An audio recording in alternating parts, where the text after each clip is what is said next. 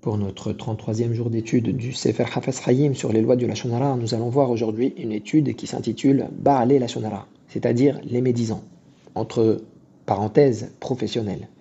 Le Hafez Hayim vient nous préciser combien de racines, combien de lavines, combien de harourines l'auteur du Lachonara transgresse.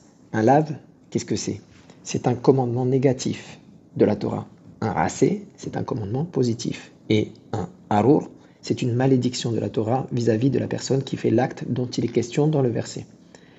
Lorsque l'on ne fait pas attention à ce qu'on dit et qu'on en arrive à faire du Lachonara, eh bien on transgresse différentes catégories de Haverot. Concernant ceux qui y sont coutumiers, et donc les compétiteurs de haut niveau en Lachonara, le Hafez Haïm nous dit qu'il leur sera très facile de se constituer une belle collection de Haverot, bien plus facilement qu'en transgressant une autre interdiction de la Torah comme s'il y avait une espèce de contagion interdisciplinaire. C'est pour cela que nos sages nous disent qu'il y a trois grandes avérotes sur lesquelles on fait payer à la personne dans ce monde-ci et qu'elle n'a pas de part dans le monde futur à cause de cela. On parlait du meurtre, de l'idolâtrie et des relations interdites. Le Lachonara était équivalent aux trois réunis comme on l'avait appris à partir d'une Gezerah Shava, une similitude de termes dans les psaumes, il était écrit Gedolot, Lachon Medaberet Gedolot, grande au pluriel avec un S.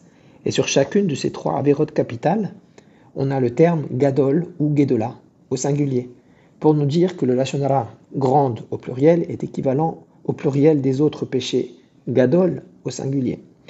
Le Hafez nous dit aussi que ces compétiteurs du Lachonara auront du mal à se réconcilier, même s'ils le voulaient, avec toutes les personnes dont ils ont médit. Il leur sera très difficile, voire impossible, de faire teshuva pour leurs fautes. Pourquoi?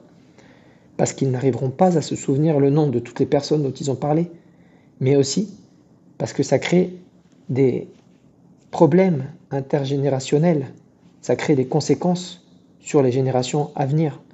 Et ils ne pourront bien sûr pas leur demander pardon, puisqu'ils auront déjà quitté ce monde. Nos Chachamim nous mettent en garde en nous demandant de ne pas nous associer à ces professeurs de la Shonara et de ne pas résider dans leur voisinage. Autrement dit, pas de quartier pour les médisants.